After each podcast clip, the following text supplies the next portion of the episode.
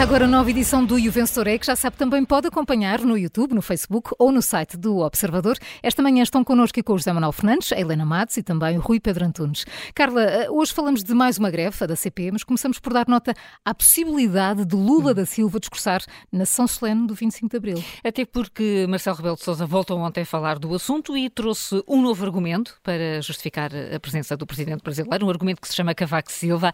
Rui Pedro, isto está muito complicado amanhã vai ser tomada a decisão final em Conferência de Líderes. Como é que isto se vai resolver? É verdade, Carla.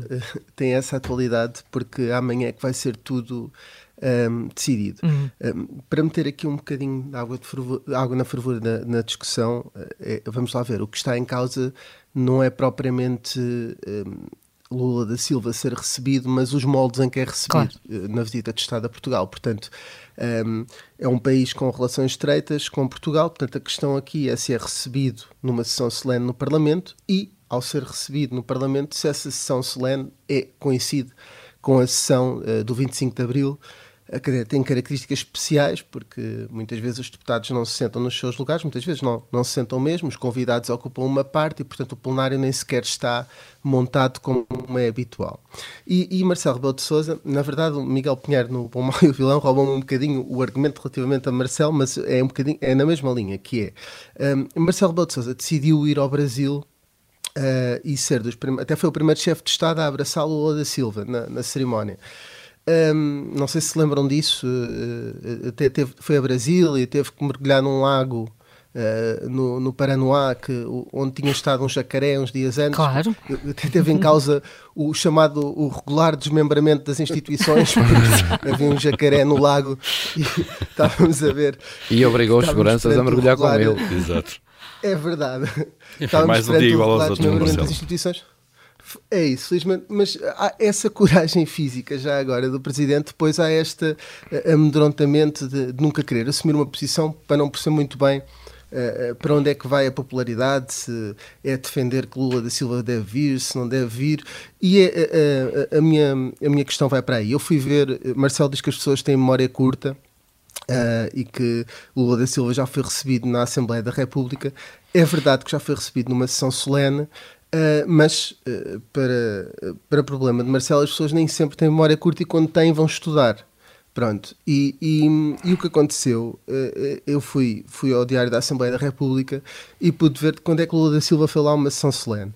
E até depois, mais tarde, terei todo o gosto em contar isto num artigo do, no Observador, para não vos estar aqui a amassar.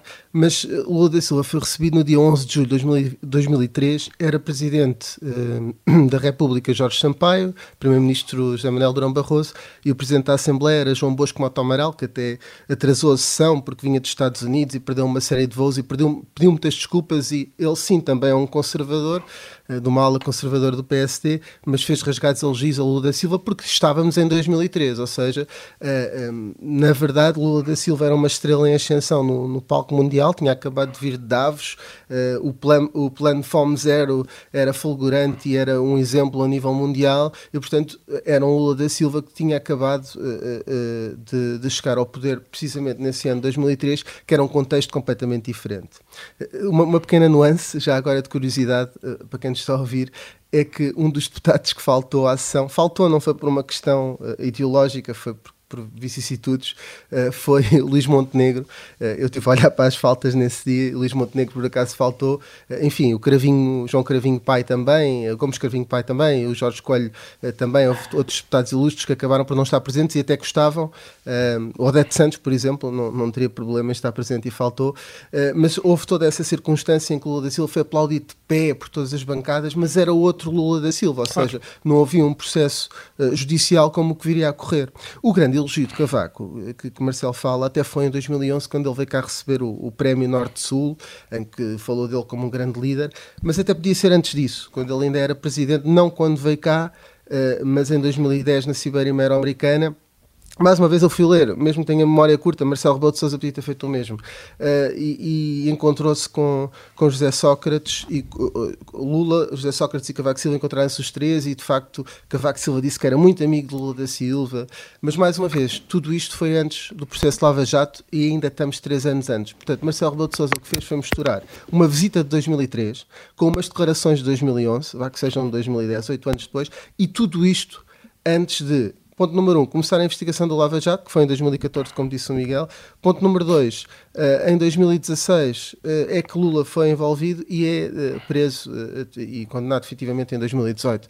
E, portanto, tudo isto é Marcelo Rebelo de Sousa, mais uma vez, para se proteger a ele, a envolver um antigo presidente, vai contra tudo o que é elegância, etc. Sentido de Estado. neste sentido de Estado. E já agora, honestidade então, intelectual, não é? Sim, quer, sim.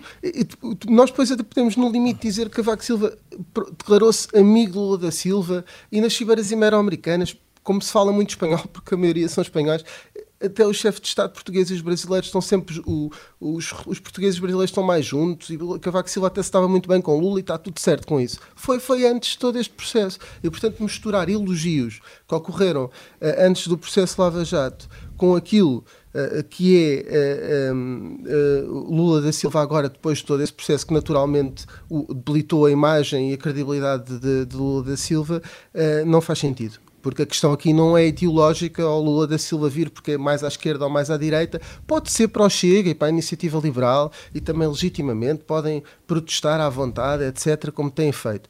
Mas não é isso que está em causa e não era isso que se pedia a Marcelo Rebelo de Sousa, era que tivesse oh, a mesma oh. coragem quando mergulha num, num lago com um jacaré uh, para dizer o que é que ele acha, em vez de estar a refugiar em Cavaco Silva, coitado, está lá no, na vida dele, uh, a atacar o PS muitas vezes e a fazer aquilo que, que acha que, que, que, entende, mas um, um presidente atacar o ex-presidente para se defender não fica bem. E, portanto, a minha nota para o Marcelo Rebelo de Sousa é, é, é, nesse sentido um, um set, porque não valia a pena, não era preciso isto, para ele defender a posição que quer, ou para não dar posição, hum não era necessário estar-se a meter neste caso com o Cavaco Silva, porque está a misturar o que não devia misturar. José Manuel, ias falar?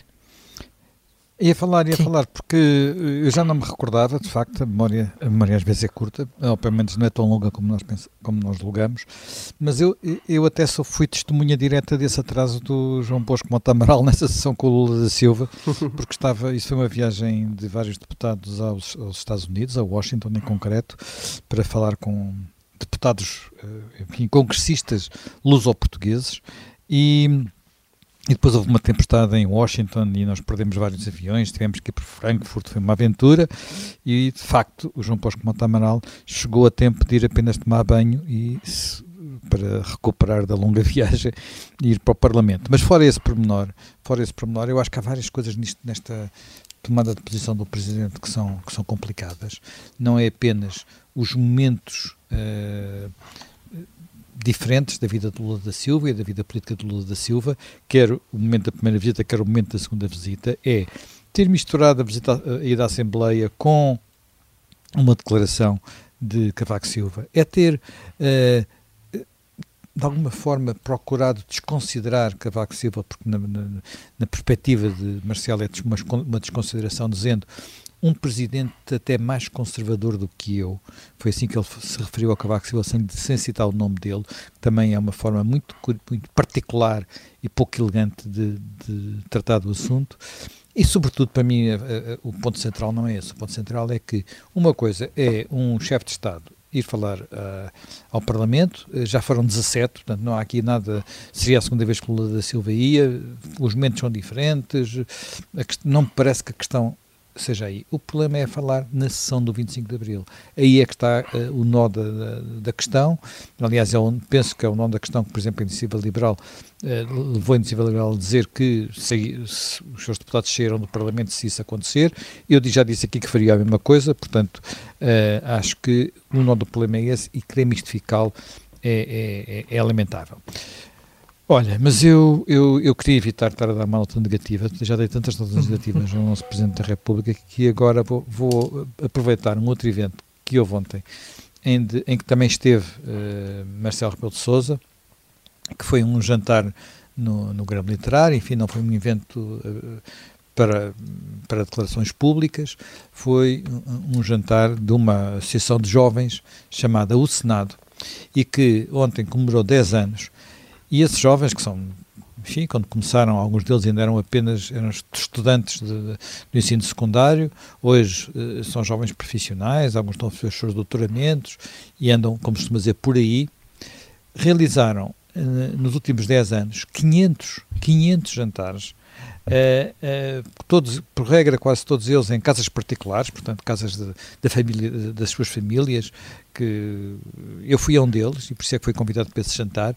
Marcelo foi a três, eh, Pedro Passos Coelho, que foi outra pessoa que esteve presente, salvo erro, foi a dois, e portanto jantares que foram, foram sobretudo jantares para debater política e para interessar as pessoas pela política e para, no fundo, aqueles, aqueles jovens, uh, a associação chama-se Senado, uh, chama-se Senado, depois tem vários núcleos em Lisboa, no Porto, tem vários locais, e portanto, acho que é o tipo de, de associação que procura mobilizar uh, a juventude para, para a política, portanto não tem um caráter partidário e por isso eu vou dar nota a esta associação e não a Marcelo Rebelo de Sousa, que de resto fez ontem uma intervenção uh, sobre este tema, que foi, quando ele fala dessas coisas, ele fala bem, ele foi professor, ele sabe falar para, para gente nova, portanto, uh, fez uma intervenção interessante a fechar o, a fechar o jantar e, e portanto, vou dar ao hum. Senado e não a Marcelo Rebelo de Sousa a minha nota, e para o Senado vai, vai um 16, merecem, são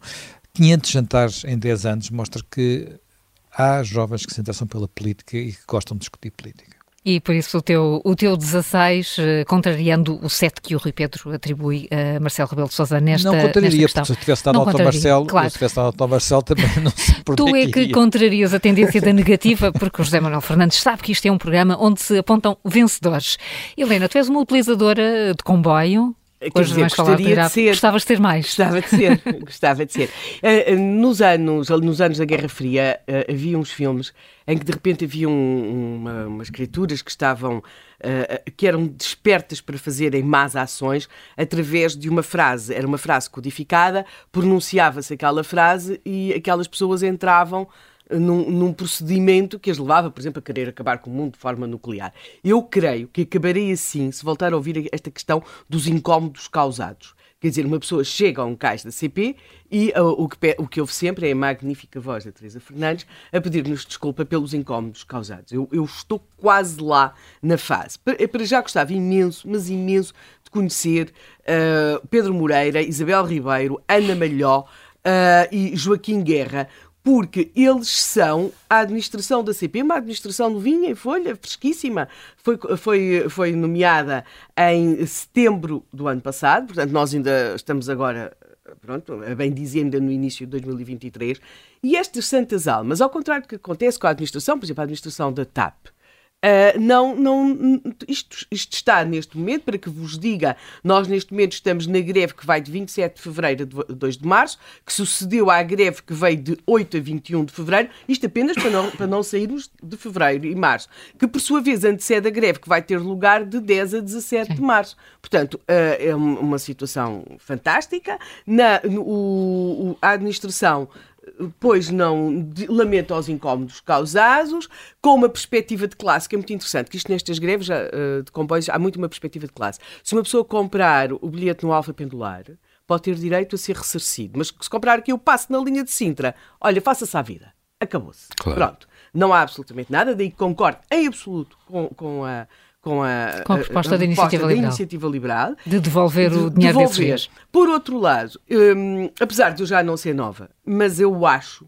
que estou prestes a criar uma estrutura, não sou trabalhadora da CP, mas deve de haver uma forma qualquer de eu me fazer, conseguir integrar numa, nas inúmeras estruturas que convocam greves naquilo, porque temos a ACIFEC, a ASCEF, a FENTECOP, o CIFA, o SINAF, o, o, o STF, o STMEF, o STNCF, o SINFB e o CIOFA, isto para não passarmos para a parte das, infra, da, da, da, das infraestruturas Isso já é com infraestruturas Portugal, não é? Isto, isto, aqui ainda não estão aqui, porque isto, é isto é, os, é só a, isto é os, a circulação. Isto claro. é os ferroviários e afins, os ferroviários, os trabalhadores do metro e ferroviários, o, sindica, o sindicato independente, depois há o sindicato nacional, depois há o sindicato independente dos, dos operacionais, depois há a Associação das Chefias Intermédias.